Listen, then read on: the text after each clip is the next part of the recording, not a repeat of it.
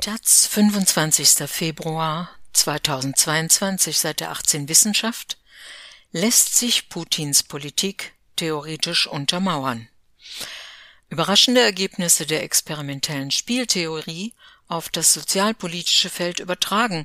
Der Erpresser ist erfolgreicher als gegenseitige Kooperation. Mit Erpressern kooperativ zu verfahren, ist sinnlos von Volker Müller-Benedikt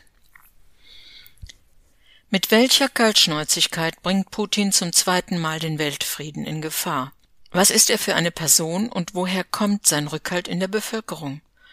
Überraschende Antworten gibt seit einiger Zeit die experimentelle Spieltheorie, die ein bekanntes Theorem grundsätzlich revidieren musste Mehrere Generationen im Westen konnten nach dem Zweiten Weltkrieg zu einem optimistischen Weltbild gelangen. Der Erfolg gewaltfreier sozialer und politischer Bewegungen begann mit Gandhi. Nach Gandhi kamen die Flower Power Bewegung, die Siege der Frauenbewegung, die friedliche Wiedervereinigung, der Untergang der Sowjetunion und mehr, so dass vieles darauf hindeutete, dass die Welt zunehmend friedlicher würde. Diese Stimmung hat sich aber spätestens seit der Krim-Krise und dem Wiedererscheinen von mächtigen Autokraten wie Trump, Putin, Erdogan, Orban, Lukaschenko geändert. Die optimistische Stimmung in der zweiten Hälfte des letzten Jahrhunderts konnte eine wissenschaftliche Begründung vorweisen, die später als Folk Theorem bezeichnet wurde.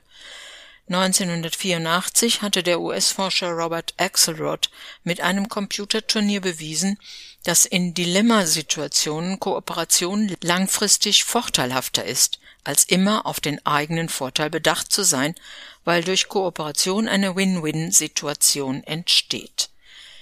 Darauf folgte bis vor zehn Jahren eine Menge wissenschaftlicher Veröffentlichungen und Experimente, die dieses Ergebnis bestätigten. Auch Experimente, die die internationalen Verhandlungen um die Klimakrise in dieser Perspektive untersuchten, machten Hoffnungen. Wissenschaftliche Theorien haben immer auch auf sozialen Gebieten immensen Fortschritt gebracht. Deshalb bot das Folk Theorem für viele ein wichtiges theoretisches Fundament für die Hoffnung auf eine immer friedlichere Zukunft. Dieses Fundament wurde, bisher leider nur wenig bemerkt, im Jahr 2012 zerschlagen, als ein Aufsatz von William Press und Freeman Dyson im Fachmagazin PNAS erschien. Das ist die Abkürzung für Proceedings of the National Academy of Sciences of the United States of America. Dort wurde mathematisch bewiesen, dass es in den von Axelrod und den Nachfolgern untersuchten Situationen eine weitere Verhaltensweise zwischen Kooperation und Vorteilsnahme gibt, mit Extortioner Erpresser bezeichnet, die langfristig noch vorteilhafter als gegenseitige Kooperation ist. Der Extortioner geht so vor, dass er im Prinzip kooperiert, aber zwischendurch ab und zu den Partner übers Ohr haut. Weil im Prinzip ja beide kooperieren und die Vorteile davon genießen, ist es gegen einen solchen Spieler langfristig die beste Antwort, die Erpressung zu akzeptieren, wie Press und Dyson schreiben. Die einzige Alternative zur Akzeptanz ist, unter eigenen Verlusten die Kooperation aufzugeben.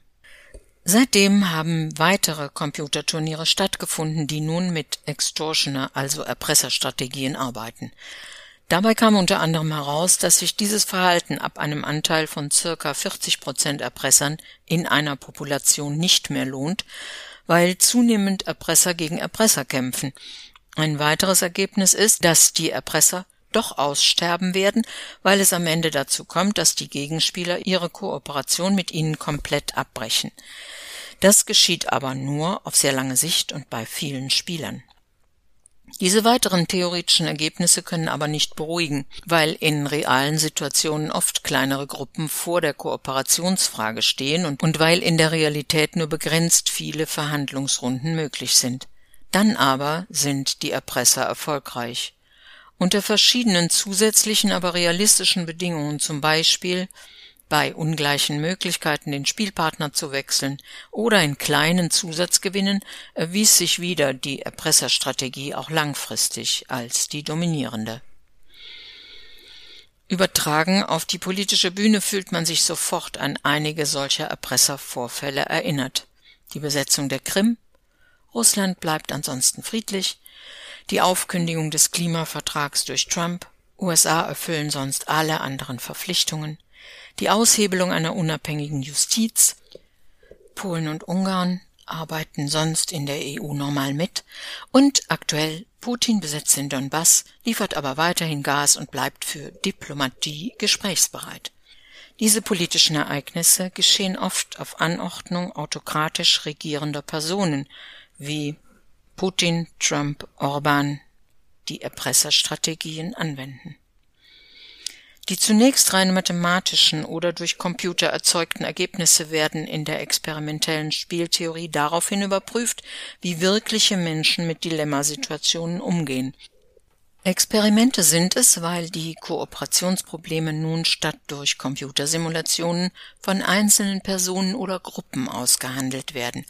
Mit solchen Experimenten haben die Forscher Manfred Milinski und Christian Hilbe vom Max-Planck-Institut für Evolutionsbiologie in Plön die theoretischen Ergebnisse untermauern können. Zunächst stellte sich heraus, dass bis zu 40 Prozent der Probanden stabil Erpresserstrategien anwandten. Das könnte bedeuten, dass man im Alltag mit einem solchen Verhalten rechnen muss. Vielleicht fragen Sie sich einmal selbstkritisch, ob Sie nicht auch mal ganz unkooperativ einen kleinen Vorteil ausgenutzt haben ohne eine Beziehung zu gefährden. Ein überraschendes Ergebnis war, dass Erpresser häufiger zu Repräsentanten gewählt werden als kooperierende Personen, wenn es um die Vertretung einer Gruppe geht.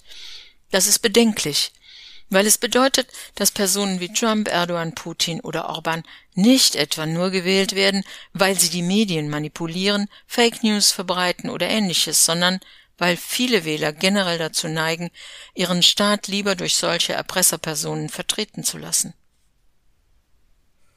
Wie reale Menschen auf Erpresserverhalten reagieren, untersuchte ein weiteres Experiment. Milinski beschreibt ihre Reaktionen so. Es ist absolute Nötigung. Man ist gezwungen, mehr und mehr zu kooperieren, wenn man irgendeine Chance auf Steigerung des eigenen Gewinns haben möchte. Viele der Testpersonen kamen extrem frustriert aus dem Experiment und entwickelten echte Hassfantasien gegen ihren unbekannten Opponenten. Natürlich wussten sie nicht, dass das ein Computer war. Viele stoppten irgendwann ihre Kooperation gänzlich. Dabei mussten sie natürlich auf ihren eigenen, kleineren Gewinn völlig verzichten, aber konnten wenigstens den anderen um den größeren Gewinn bringen. Dieses Ergebnis bedeutet, dass man einen Erpresser nicht mit Kooperation beeinflussen kann, denn auf Kooperationsangebote hört er nicht, weil seine Strategie ihm einfach mehr bringt, was er auch genau weiß. Das Experiment besagt nun zweitens, dass eine solche Strategie von realen Menschen im langfristigen Verlauf erkannt und gestoppt wird. Das kann allerdings nur um den Preis vollkommener Nichtkooperation mit den entsprechenden eigenen Verlusten geschehen. Umgesetzt auf reale politische Konflikte sind das schlechte Nachrichten.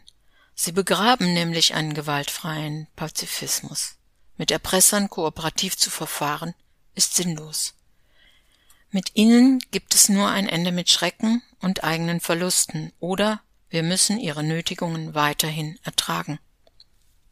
Bis vor einigen Jahren konnten die Generationen der vor 1970 Geborenen das Gefühl haben, dass wir die vergangenen 50 Jahre in einem friedlichen Gemeinwesen gelebt haben, das irgendwie zukunftsweisend sein könnte.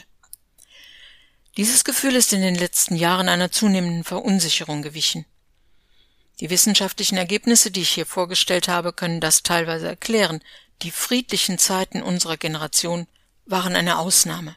Die Regel ist und wird sein, ein nie endender Kampf gegen nötigendes Verhalten auf allen Ebenen. Putin macht es uns gerade wieder vor. Das sind düstere Aussichten. Der Autor Volker Müller-Benedikt war bis 2018 Professor für Statistik und Methoden der Sozialwissenschaften an der Europa-Universität Flensburg. Der Text wurde vor der russischen Invasion in der Ukraine geschrieben